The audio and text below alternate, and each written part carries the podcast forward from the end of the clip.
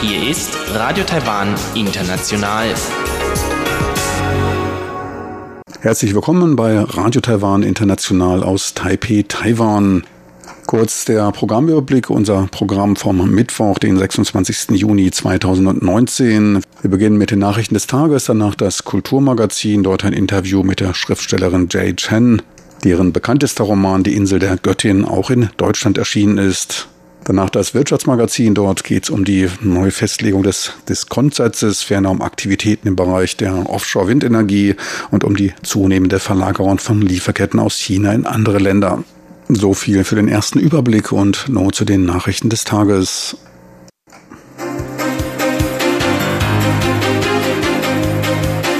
Hier ist Radio Taiwan International mit den Tagesnachrichten vom Mittwoch, den 26. Juni 2019. Die Schlagzeilen. Präsidentin Tsai lobt die Erfolge der letzten drei Jahre bei der Drogenbekämpfung. Präsidentin Tsai, Zentralregierung hat das Vorrecht bei Taiwanstraßenanliegen. Und Salomon-Inseln auf Abwägen. Außenministerium will sich Überblick verschaffen. Und nun die Meldungen im Einzelnen.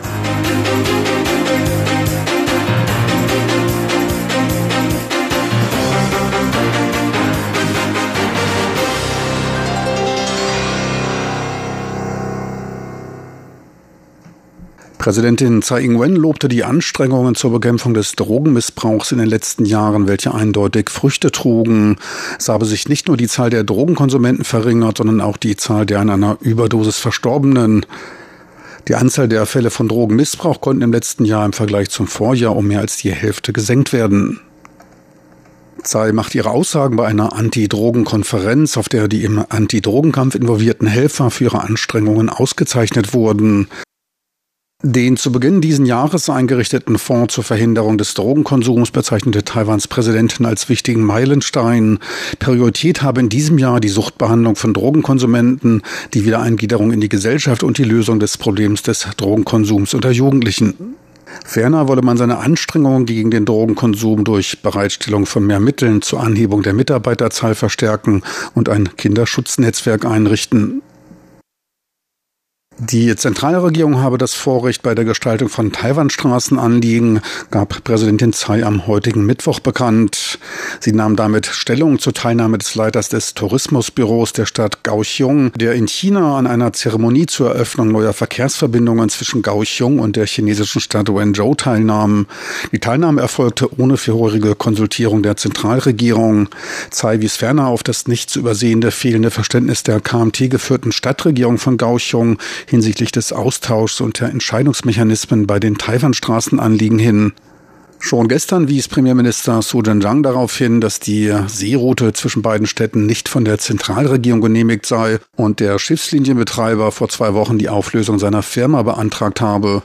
Pan Hongxu, Leiter des Tourismusbüros von Kaohsiung, gab an, dass die Teilnahme an der Zeremonie privater Natur gewesen wäre, da er sich dafür eine Stunde freigenommen hätte, räumte aber sein Fehlverständnis der Situation ein.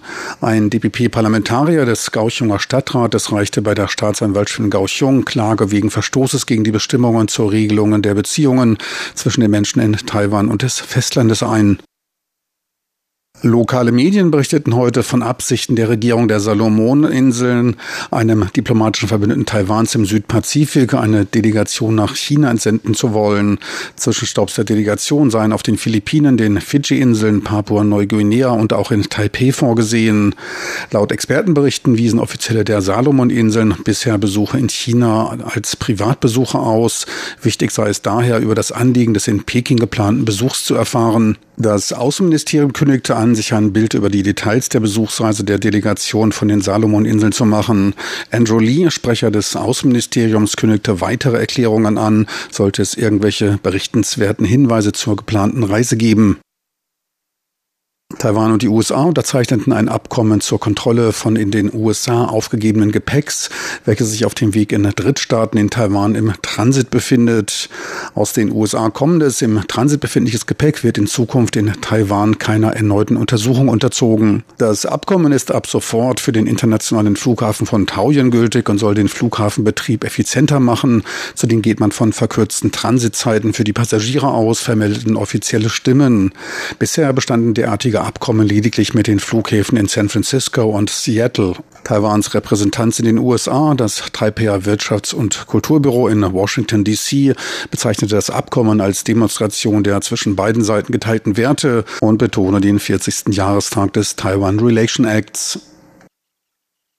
Der gestern erfolgreich vom John F. Kennedy Raumfahrtzentrum in den USA ins All geschossene Formosat 7 Satellit ist nach drei Umrundungen in Kommunikationsreichweite mit den Basisstationen in Zhongli und Tainan.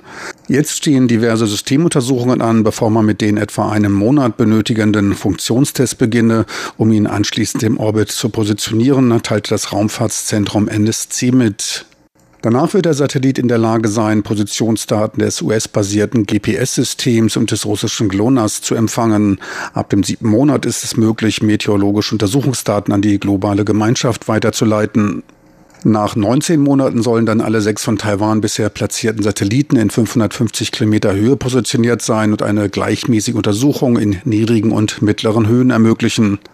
Taiwans Raumfahrtexperten arbeiteten laut Aussage von Su Shizhang, des geschäftsführenden Direktors des NSC, zehn Jahre daran. Der Formosat 7 bringe die wissenschaftlich-technologische Stärke Taiwans zum Ausdruck und bedeute einen großen Schritt vorwärts.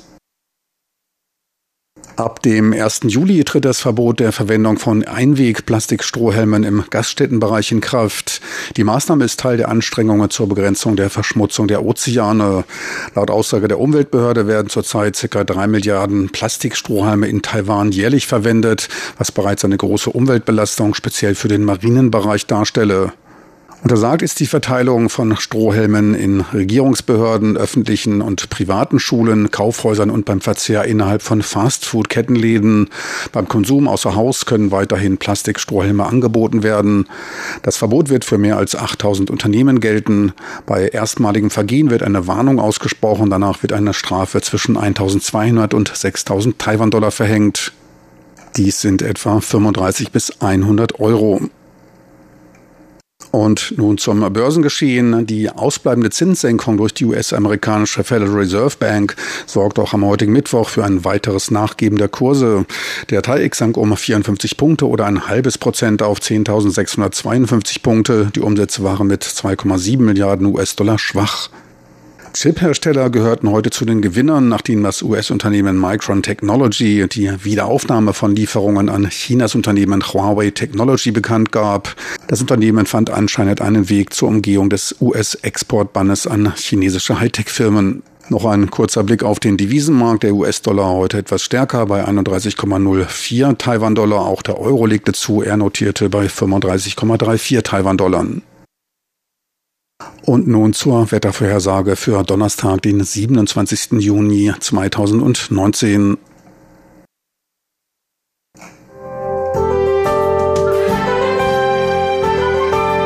Das Wetter.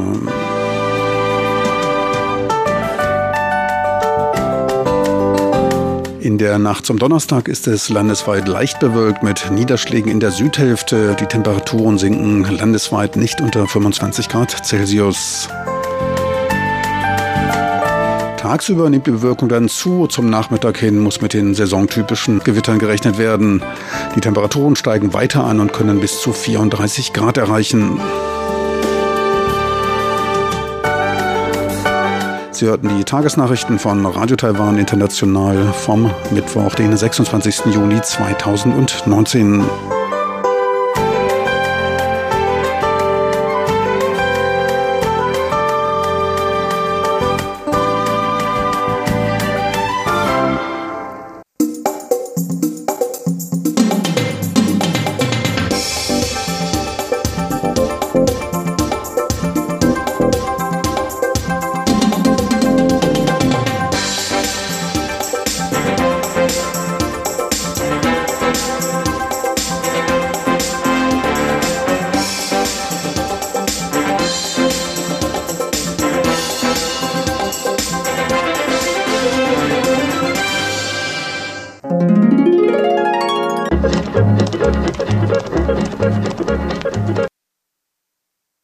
Wir kommen nun zum Kulturmagazin mit Karina Rother. Sie führt ein Interview mit der Schriftstellerin Jade Chen, deren bekanntester Roman Die Insel der Göttin auch in Deutschland erschienen ist.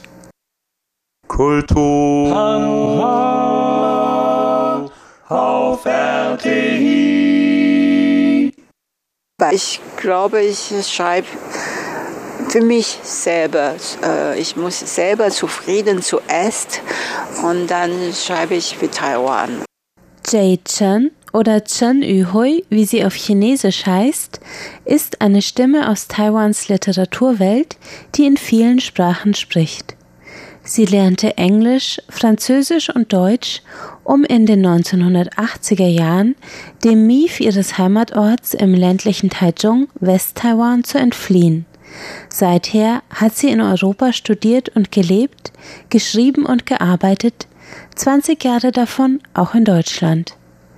Immer wieder ist sie in ihr Heimatland Taiwan zurückgekehrt und nicht nur, um Auszeichnungen für ihre Literatur entgegenzunehmen, wie den Taiwan Literaturpreis im Jahr 2007 für ihren wohl bekanntesten Roman Hai Shen Jia Zu, der auf Deutsch unter dem Titel Die Insel der Göttin erschienen ist.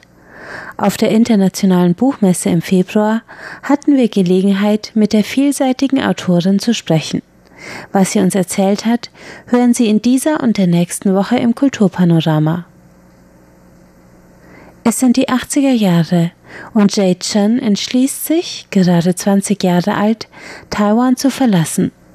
Sie hat eine große Affinität zu europäischer Kunst, Später wird sie sagen, sie liebt den Dichter Rainer Maria Rilke und hat jedes Tanzstück von Pina Bausch gesehen. Doch zuerst verschlägt ihr Weg sie nach Frankreich, wo sie an der Internationalen Theaterakademie Jacques Lecoq studiert. Ich habe äh, Theater gelernt in Paris, habe ich Theater sehr viel gemacht, als äh, Drehbuchschreiber, äh, auch Choreograf und auch Metteur en scène, Regisseurin und habe ich äh, in meiner jungen Zeit sehr viel Theaterstücke gemacht, auch in New York, Paris, ja, äh, in Span Spanien. Äh, dann danach äh, habe ich mehr äh, die Journalismus gemacht. Äh, also ich habe ich äh, für Taiwan, eine taiwanesische Zeitung äh, arbeitet als Europa-Korrespondentin und habe sehr viel Nachrichten geschrieben. Jay Chen zieht irgendwann nach Deutschland, wo sie die nächsten 20 Jahre verbringen sollte, in München und Berlin, verheiratet mit einem deutschen Schriftsteller. Es ist ihr deutscher Ehemann, der sie darauf bringt, Romane zu schreiben. Äh, ich habe mit meinem Mann, jetzt übrigens Ex-Mann, äh, ein Deutscher verheiratet, äh, sehr schnell. Wir haben uns einmal ein, einen Nachmittag in einem Kino getroffen und sofort wollen wir heiraten. Wir haben ja auch danach sehr schnell äh, verheiratet. Und er schreibt auch, eine Schriftsteller auch, und hat wir haben uns sehr viel äh, unterhalten, sehr viel gesprochen. Es sind die Fragen ihres Mannes und ihre lebhaften Erzählungen in Antwort darauf, die Jay Chen dazu veranlassen, ihre semi-biografische Familiensaga Die Insel der Göttin zu schreiben. Und äh, er damals nicht weiß, äh, wer, äh, was, äh, wo ist Taiwan, wo ist Thailand. Er hat äh, verwechselt. Und äh, ich habe natürlich sehr viel erzählt über Taiwan und wo, was haben wir als Kind, was was ist meine Kindheit und was ist eine Insel ist und warum wir sind mit Japanern so viel Beziehung, weil wir sind kolonialisiert und so weiter und was ist was heißt Weißterror und so weiter, äh, weil mein Mann, mein Ex-Mann damals so viel gefragt, ich muss einfach erzählen. Und dann irgendwann sagt er mir, warum schreibst du nicht ein Roman darüber? und da habe ich dann angefangen zu schreiben und das habe ich dann äh, fünf Jahre geschrieben. Äh, heißt Insel der Göttin. Die Insel der Göttin von Literaturkritikern einmal die taiwanischen Buddenbrooks genannt, erzählt die Geschichte der jungen Großenkelin der Familie Lin, die selbst in Berlin lebt, aber mit ihrem deutschen Verlobten zurück in die Heimat nach Taiwan reist. Dort beginnt sie ihre Familiengeschichte voll von unterdrücktem Schmerz und innerer Zerrissenheit zu entdecken, die sich über 100 Jahre von der Zeit der japanischen Kolonialherrschaft über die Zeit des Kriegsrechts hinweg erstreckt. Die Göttin aus dem Titel, das ist Matsu, denn die Schutzpatronin der Taiwaner wird zum einzigen Halt, den die Frauen der Familie Lin in den stürmischen Zeiten der taiwanischen Geschichte haben. In einem TED Talk im Jahr 2012 hat Jay Chen sehr öffentlich über ihre eigene Familiengeschichte gesprochen. Das Schicksal ihrer Eltern zeigt viele Parallelen auf mit den Figuren in der Insel der Göttin. Jay Chen erlebt ihre Eltern als kalt und lieblos und fühlt sich als Heranwachsende völlig allein ohne eine Heimat. Es sind diese Erfahrungen, die sie in ihre Literatur legt, und es sind diese Erfahrungen, die Jay Chen damals, vor über 30 Jahren, hinaus in die Welt treiben bis nach Europa. Doch, so sagt sie, auch dort trägt sie das Gefühl, keine richtige Heimat zu haben, ständig mit sich. Das ist immer so als Kind. Also ich lebe in einer Familie, der nicht äh, Weißenren und auch nicht äh, Taiwanren. Also das ist immer außer Provinz und Taiwaner. Also ich bin immer die Hälfte, Hälfte und wir gehören nie, nirgendwo. Also wir sind niemanden. Und äh, ja, ich habe äh, diese Heimatlosigkeit im, immer äh, in mir. Ich äh, finde nirgendwo zu Hause. Und äh, jetzt langsam, weil so lange her, also bin auch nicht mehr so jung. Und ich finde, wo ich schreibe, ist mein Zuhause. Also wo gerade dieser Tisch, dieses Zimmer, wo ich stehe, ist mein Zuhause. Und derzeit steht ihr Schreibtisch wieder in Taiwan, denn inzwischen ist Jade Chen in das Land ihrer Kindheit zurückgekehrt, zumindest vorübergehend. Hier hat sie in den letzten fünf Jahren gelebt, neue Ideen für neue Werke gesammelt und ihren ersten Film Looking for Kafka geschrieben, gedreht und veröffentlicht. Auch in Looking for Kafka, der Ende letzten Jahres in den Kinos prämierte, scheinen sich semi-biografische Spuren zu finden. Eine junge Französin kommt nach Taiwan, um ihren Freund, einen Taiwaner, zu besuchen, nur um festzustellen, dass dieser spurlos verschwunden ist. Sie begibt sich mit der Ex-Freundin ihres Freundes auf die Suche nach ihrem Geliebten und sieht dabei die schönsten und skurrilsten Seiten der Insel vom Rücksitz eines Motorrollers. Also wieder Taiwan pur, diesmal verpackt in einem jungen, krachigen Actionfilm mit bizarren Elementen. Und die Regisseurin hat bereits das nächste Projekt im Auge. Äh, in meiner jungen Zeit habe ich einen Roman geschrieben. Das ist äh, eine, äh, ich habe eine Annonce in Zeitung. Damals gibt es noch Zeitung, Zeitungen. Ich habe eine Annonce gegeben, eine Heiratanzeige und kam dann hunderte, 107 Männer äh, zu interviewen. Und ich habe dann diese Gesichter geschrieben und das äh, ist eine Bestseller alle, alle, alle Zeit bis heute ist noch sehr viel verkauft und, und äh, der Roman einmal ist gedreht von einem Film, sehr gemacht äh, von Chen Guofu und auch sehr viel Preis gewonnen und äh, auch nach Cannes ge gefahren und so weiter. Und jetzt äh, ist schon fast äh, 30 Jahre danach, weil das war meine junge, junge Zeit. Und jetzt nach 30 Jahren später ähm, ein Produzent hat mich gefragt, kann man jetzt ein neu, äh, eine neue äh, Form machen zu lassen. Und äh, ich überlege ja gerade, äh, vielleicht mache ich jetzt, aber nicht mehr mit Heiratanzeige, weil heutzutage man macht mit Facebook, WeChat, Line und Instagram und so weiter und, oder Match.com und so weiter und nicht mehr Heiratanzeige. Ich werde vielleicht so eine Gesichter äh, machen. Nächste Woche sprechen wir weiter mit Jay Chen über ihre Arbeit, ihr Leben und ihre Beziehung zu ihrem Heimatland Taiwan.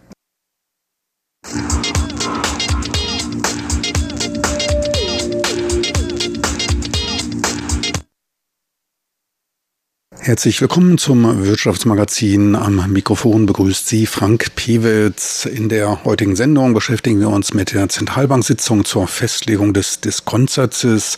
Ferner geht es um Aktivitäten im Bereich der zukunftsträchtigen Offshore-Windenergie und um die zunehmende Verlagerung von Lieferketten aus China in andere Länder.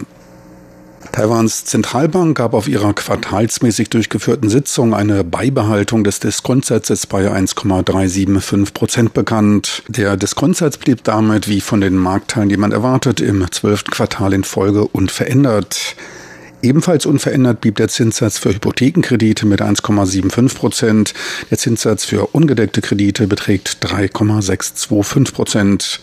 Begründet würde die Beibehaltung des Diskontsatzes mit stabilen Inflationserwartungen. Taiwans Wirtschaftskraft wurde trotz der Gefahr einer nachgebenden Weltwirtschaft als moderat betrachtet. Zudem lägen Taiwans Zinssätze im Vergleich mit den wichtigsten Volkswirtschaften im mittleren Bereich. Stabile Zinssätze und eine unterstützende Geldpolitik würden helfen, die Preisstabilität und eine stetige Entwicklung von Wirtschaft und Finanzen zu sichern. Die Wachstumsprognose für 2019 wurde leicht von 2,13 Prozent auf 2,06 Prozent gesenkt. Als die Weltwirtschaft beeinflussende Faktoren wurden neben dem Handelskrieg zwischen den USA und China der Stillstand beim EU-Austritt Großbritanniens, geopolitische Spannungen in einigen Regionen und die Fluktuation der Rohölpreise genannt.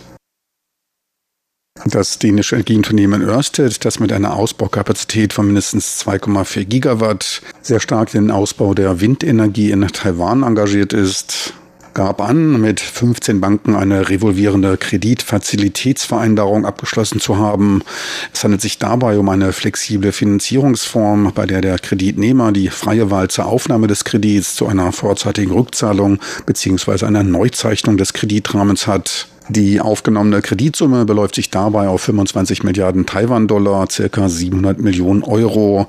Hauptkreditgeber sind dabei die Bank of Taiwan, BNP Paribas und die Cathay United Bank, die jeweils einen Kreditrahmen von 3 Milliarden Taiwan-Dollar gewähren. Der Zinssatz soll dabei bei 1,7 Prozent liegen, teilte die Bank of Taiwan mit. Die Kredite sind auf Taiwan-Dollar-Basis nominiert. Damit ist keine Absicherung gegen Wechselkursrisiken notwendig. Insgesamt sind acht der kreditgebenden Banken in Staatsbesitz. Des Weiteren sind fünf Privatbanken, darunter auch die Deutsche Bank, involviert. Für Taiwans Banken ist die Finanzierung von Offshore-Windkraftunternehmen Neuland, so Lilian Lin, Vizepräsidentin der Bank of Taiwan. Dennoch sei man bereit, sich einzubringen. Die kurze Laufzeit von fünf Jahren eigne sich dazu, Erfahrungen in diesem neuen Bereich zu sammeln. Die Ørsted gewährten Einspeisetarife für Windenergie seien ein Sicherheitsfaktor für einen stetigen Kapitalfluss so die Vizepräsidentin der Bank of Taiwan. Die aufgenommenen Kredite sind der erste Schritt von Ørsteds Großprojekt beim Ausbau der Windenergie in Taiwan. Für die von Ørsted geplanten vier Windfarmen vor der zentral-taiwanischen Küste sollen Investitionen von bis zu 11 Milliarden Euro notwendig sein. Entwickelt werden sie vollständig von Ørsted. Die Inbetriebnahme der Windfarmen soll nach 2021 erfolgen und damit Strom für 280.000 Haushalte bereitgestellt werden. Geplant ist von Taiwans Regierung bis 2025 der Aufbau von 5,5 Gigawatt an Offshore-Windenergiekapazitäten. Seinen Rückzug aus dem Offshore-Windfarm-Geschäft gab jetzt die taiwanische Swanker Holding, traditionell Hersteller von Antikorrosionsharzen, insbesondere für Windturbinenblätter und Baumaterialien bekannt. Swanker ist schon seit langem mit seiner Fabrik in Shanghai als Zulieferer in der chinesischen Windfarm-Industrie etabliert.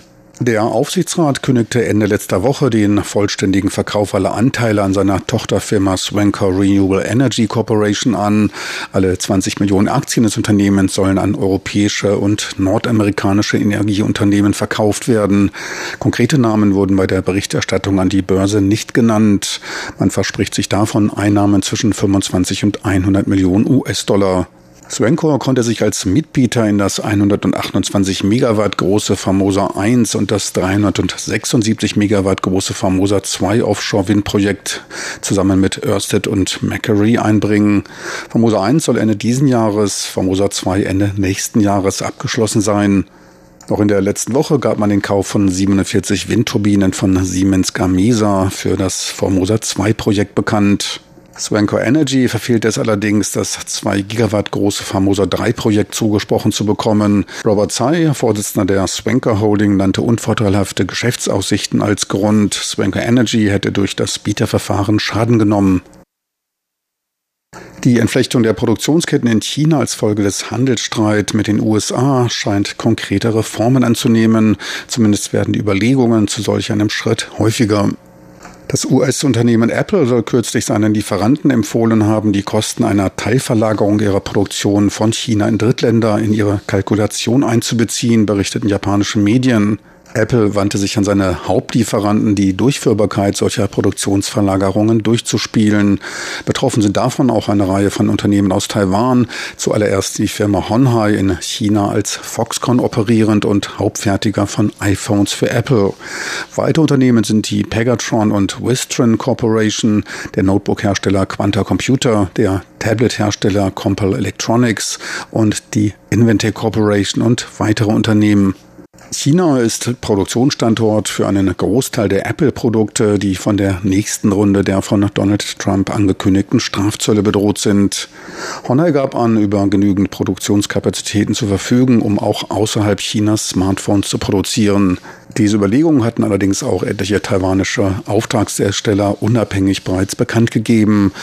Die Pegatron Corporation will im Falle weiterer ungelöster Handelsfragen zwischen Peking und Washington seine Fabrik in Hsinchu für Lieferungen in die USA verwenden. Pegatron, Auftragshersteller für PCs, montiert auch für Apple iPhones. Die Produktion für den US-Markt ist schon in den Standorten in Neu-Taipei und Taoyuan geplant. Jetzt sollen auch in Hsinchu besonders wertsteigernde Komponenten produziert werden. Einen Teil der Produktion für den US-Markt erledige man bereits in seinen Fabriken in Indonesien. Für das zweite Halbjahr sollen die Lieferungen dort angehoben werden. Auch Quanta Computer hat bereits einen Industriestandort in Linkou in Nord-Taiwan für 130 Millionen US-Dollar erworben, den man für seine Lieferungen in die USA nutzen will. Seit dem letzten Quartal 2018 sei man bereits mit der Verlagerung der Produktion beschäftigt. Compal Electronic will seine Investitionen in Taiwan und Vietnam ausweiten und seine Produktion durch Einsatz intelligenter Produktionsweise optimieren. Und auch die Firma Giant, einer der größten Fahrradhersteller der Welt für Rennräder und Mountainbikes, erkannte schon vor einem Jahr die Zeichen der Zeit und schloss schon Ende letzten Jahres eine seiner Fabriken in China. Die für US-Märkte ausgerichtete Produktion wurde bereits nahezu vollständig ausgelagert, um etwaigen Strafzöllen auszuweichen. Allgemein wolle man den Aufbau neuer Produktionsstätten in der Nähe der Hauptabsatzmärkte verstärken. Geplant sind Fabriken in den Ungarn und auch in Südostasien wird nach einem Partner gesucht. Auch an der Börse wurde diese Wende notiert. Der Aktienkurs von Giant am Taiwan Stock Exchange hat sich seit Mitte Oktober mehr als verdoppelt. Er stieg von ca. 120 Taiwan-Dollar auf 250 Taiwan-Dollar an. Mit dazu beigetragen haben allerdings auch der höhere Anteil von E-Bikes am Gesamtumsatz. E-Bikes weisen eine höhere Profitmarge auf. Sollten die Strafzölle der USA gegenüber Produkten aus China allerdings wieder aufgehoben werden, werde Giant eine Rückverlagerung seiner Produktion in das Reich der Mitte anordnen. Hauptprofiteur von der Verlagerung der Lieferketten sei Vietnam, berichtete die South China Morning Post, doch auch Taiwan, Südkorea, Malaysia und auch Chile und Argentinien zählten zu den Gewinnern. So viel für heute im Wirtschaftsmagazin mit Frank Piewitz. Besten Dank fürs Interesse. Tschüss und auf Wiedersehen bis zur nächsten Woche.